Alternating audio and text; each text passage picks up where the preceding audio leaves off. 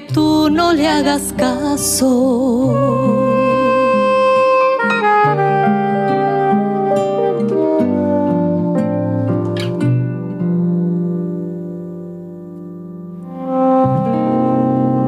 Lucía Cerezani, Diego Cuellar, este terco corazón.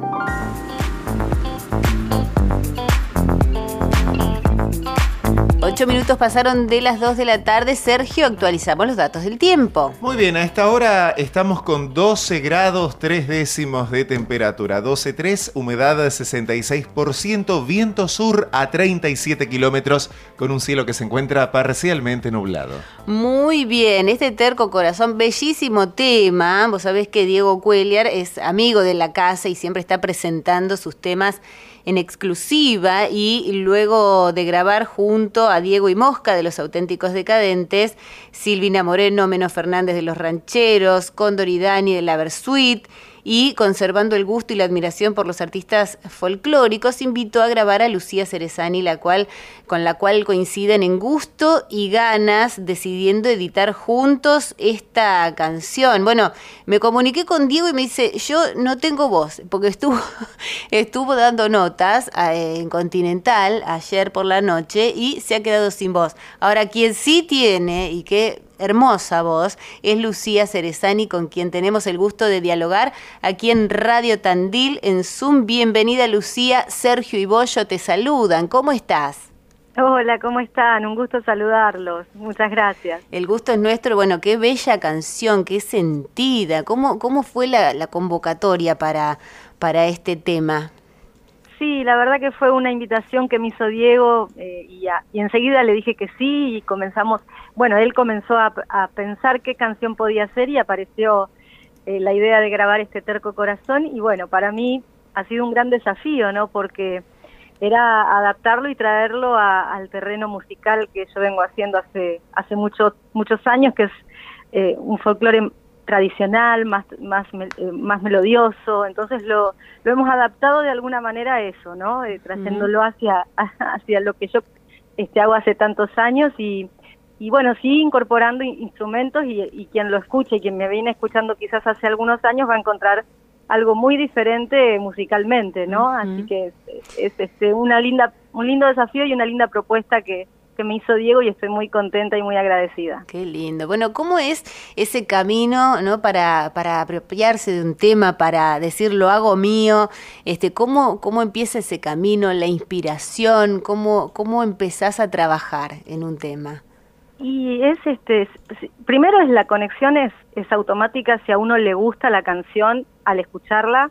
Yo no la conocía, la escuché cuando él me la pasó y, y me gustó enseguida, me gustó eh, no solo eh, porque es, eh, bueno, un estilo de balada que a mí en general siempre escuchaba desde, desde mi juventud y este, escuchaba mucho melódico y bueno, me gusta este tipo de, canciones y no solo por eso, sino porque también tiene algo, algo en su letra que también es este, de un corazón herido, de, un, de una historia de amor frustrada, entonces es como que uno se va adentrando en lo que va contando en la letra, ¿no? Pero aparte de eso, también en la interpretación uno trata de, de, transmitir lo que la canción te transmite al escucharla, ¿no? Por primera vez. Es, es lo que yo intento hacer y trato que quede de esa manera, ¿no? En la grabación. Ahora, ¿en qué lugar estás? ¿Dónde nos estamos comunicando? ¿En qué lugar de Yo estoy en Verazategui. Verazategui es, está, bueno, cerquita, bueno, de Capital, entre Capital y La Plata, estamos aquí en la ciudad de Verazategui. Yo vivo, nací aquí y sigo viviendo aquí, así que este es mi, mi paisaje cotidiano. Qué lindo. Eh, ¿Dónde te gusta ir por Verazategui? ¿Algún lugar especial, alguna plaza, algún lugar que, que te inspire por allí? Sí, claro. Aquí tenemos una, la plaza que es este, una, un lugar de reunión de la ciudad, la Plaza San Martín, y después tenemos el paisaje que es el más lindo que tenemos en la ciudad, que es la costa de Uxon. Eh, es, un, es un pedacito de litoral, como decimos en alguna canción, eh, porque uno se traslada a, la costa del Río de la Plata y bueno, este es, es una, un hermoso paisaje para pasar el día con amigos, con familia. La verdad que está muy lindo. Lucía, bueno, hablas, decís que desde hace muchos años que cantás, desde un gran recorrido, pero sos muy joven. Es que empezaste muy, muy chica, ¿no? ¿Cómo fueron los comienzos en la música? Y sí, desde muy chiquita, sí. A los ocho años ya comencé a estudiar piano, me recibí de profesora, después estudié guitarra entre medio para poder acompañarme cantando y, y bueno, ahí arrancó. Después dirigí coros durante 20 años, eh, fue también la otra actividad que, que hice, eh, aparte de cantar y, y, bueno, este, la verdad que fue un, camino de, que uno a veces mira hacia atrás y dice, wow, han pasado casi 30 años de, de, andar los escenarios y parece mentira, ¿no? Que haya, que haya pasado tanto y que, hayamos podido vivir tantas lindas experiencias, tantos, tantos encuentros con, con cantores admirados a través de los discos primero y después tuve la suerte de compartir asados, escenarios, charlas, y la verdad que son regalos que, que te va dando este camino, ¿no? Y bueno, estoy viendo aquí que, y como bien mencionás, que has estado este, con grandes en ese momento, bueno, eras, eras muy chica, empezaste en, en, las reuniones familiares, por ejemplo, ¿eras de, de agarrar la guitarra y cantar o eras más tímida? Y a mí me, sí, siempre me tenían que pedir porque yo sola, por mi cuenta, no, no, arrancaba. no No, era muy tímida, muy tímida. Así que bueno, cuando aparecía la, la propuesta, bueno, ahí sí me animaba, ¿no? y siempre aparecía porque ya sabían que cantaba, entonces siempre aparecía alguien que decía, bueno, dale, a ver, canta algo. Qué bárbaro. y, ahí arrancaba, en los asados, en, en la familia, y luego en la iglesia de mi ciudad, que yo cantaba en las, en las misas, en los almuerzos parroquiales, así que es como, ese fue fueron mis primeros escenarios, ¿no? Pero continuaste y también te presentaste a, a, concursos. Sí, sí, también, sí, eso fue también en los primeros años. Eh, bueno, fue también a través de, de, incentivos de gente amiga, de, familiares que me decían, te tenés que presentar en algún concurso, entonces bueno, también nos animamos y, y fui, por suerte gané estos dos concursos que me presenté y bueno, uno de ellos me permitió ser parte del elenco de cultura de la ciudad de Quilmes durante cuatro años y bueno, eso también me sirvió de, mucha experiencia, ¿no? Porque era ir con mi guitarrita sola y, a diferentes públicos, a diferentes lugares muy, muy variados, ¿no? Entonces eran eh, desafíos importantes cada vez que me tocaba hacerlo y, y bueno, y después el, el concurso de Citibel, que también me abrió las puertas de muchas radios, del programa de Rimoldi Fraga, en aquel momento en ATC, Sembrando Conciencia, y a partir de ahí apareció la invitación de, de Sinestribos, de Carlos Giacetti, de, Luis Landricina, de, de Julio Marvis con Argentinísima, y bueno, ahí arrancó todo, ¿no? Luego la invitación que vino de Argentino Luna al escenario de Cosquín, y eso fue un antes y un después ya de la historia, ¿no? ¿En qué año fue? En el 2001, eso sucedió en el 2001, fue el primer cosquín que pude participar junto con Argentino Luna que me invitó y, y bueno, a partir de ahí él, él hizo que el camino se haga más fácil, ¿no? Con su generosidad inmensa que tuve la, la suerte de poder agradecerle tantas veces. Y, y bueno, yo creo que, que a partir de ahí pude grabar los discos ya eh, con DBN y, llegar con la distribución hacia todo el país y bueno, y también la gente de Cosquín que siempre eh, me, genera un espacio para que pueda llevar el canto surero al escenario mayor de nuestro folclore y que me y que me invita casi siempre todos los años y bueno, ahí estamos llevando la milonga, la huella al escenario Atahualpa Yupanqui. Qué lindo. Bueno, que eh, pensaba en la imagen tuya de, chiquita que te tenían que decir, que, insistir que cantes y después a presentarte en, en Cosquín, ¿no? Cómo, cómo se ve que, que la pasión te llevó a, vencer también esos, esa, esos miedos que tenemos todos, ¿no? Sí, sí, claro, y todavía me sigue pasando, hay muchos nervios previos, ¿no? Porque uno nunca termina de, de, pasar por todos, por todos esos temores que siempre se sienten, inseguridades, y, bueno, a veces uno quiere hacerlo lo mejor posible y entonces está en eso la responsabilidad y está en eso también la presión, ¿no?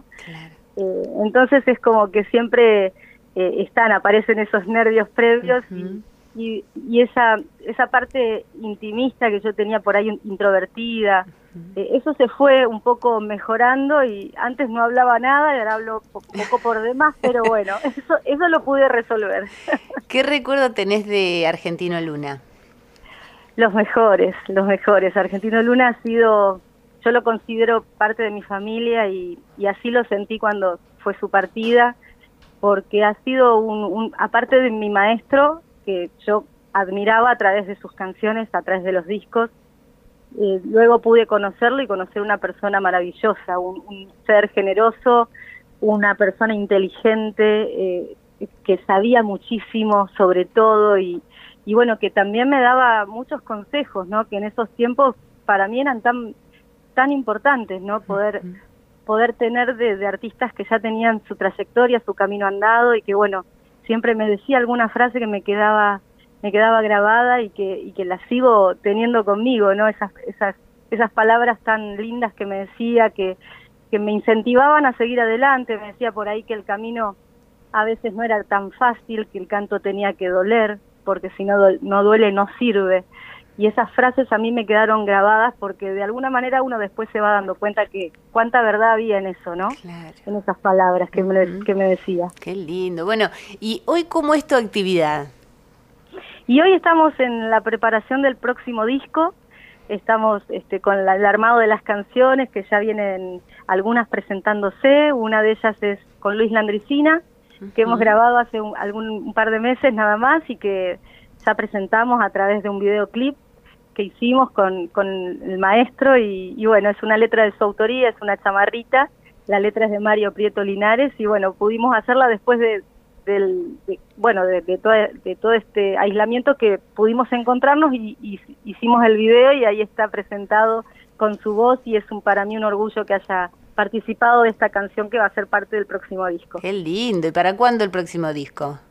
Y se, se viene para, yo pienso que para antes del fin de año va a estar. Eh, viene con, con artistas invitados, eh, así como Luis, bueno, otros tantos que, que son amigos que me ha dado este camino y que aparte son grandes músicos que admiro, que respeto y que quiero mucho, ¿no? Así que bueno, vamos a ir presentando de a poquito los temas que van a ser parte del disco, eh, así como presentamos La Culpa, seguirán este, en estos meses presentándose los siguientes temas para que la gente también pueda ir sabiendo el contenido que va a tener el trabajo discográfico. Qué bueno. Bueno, Lucía, si queremos eh, admirar tu trabajo, disfrutarlo, ¿dónde podemos encontrarte en redes sociales, el contacto?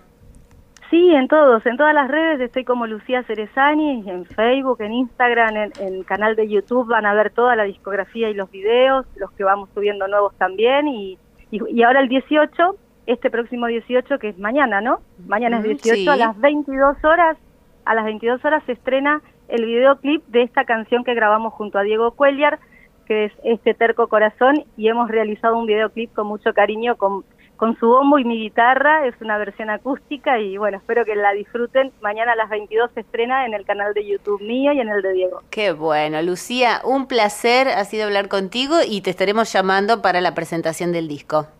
Cómo no, será un gusto. Muchísimas gracias por el espacio y un beso grande para ustedes y para toda la audiencia. Lucía, ¿conoces Tandil?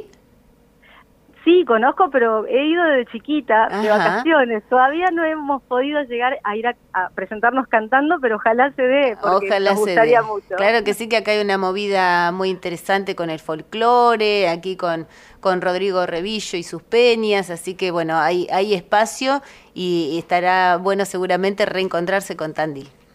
Cómo no, será un gusto. Abrazo grande. Muchas gracias. Gracias, un abrazo. Allí estaba Lucía Cerezani, bueno, esta cantante reconocidísima de música folclórica argentina y aguardando su nuevo disco.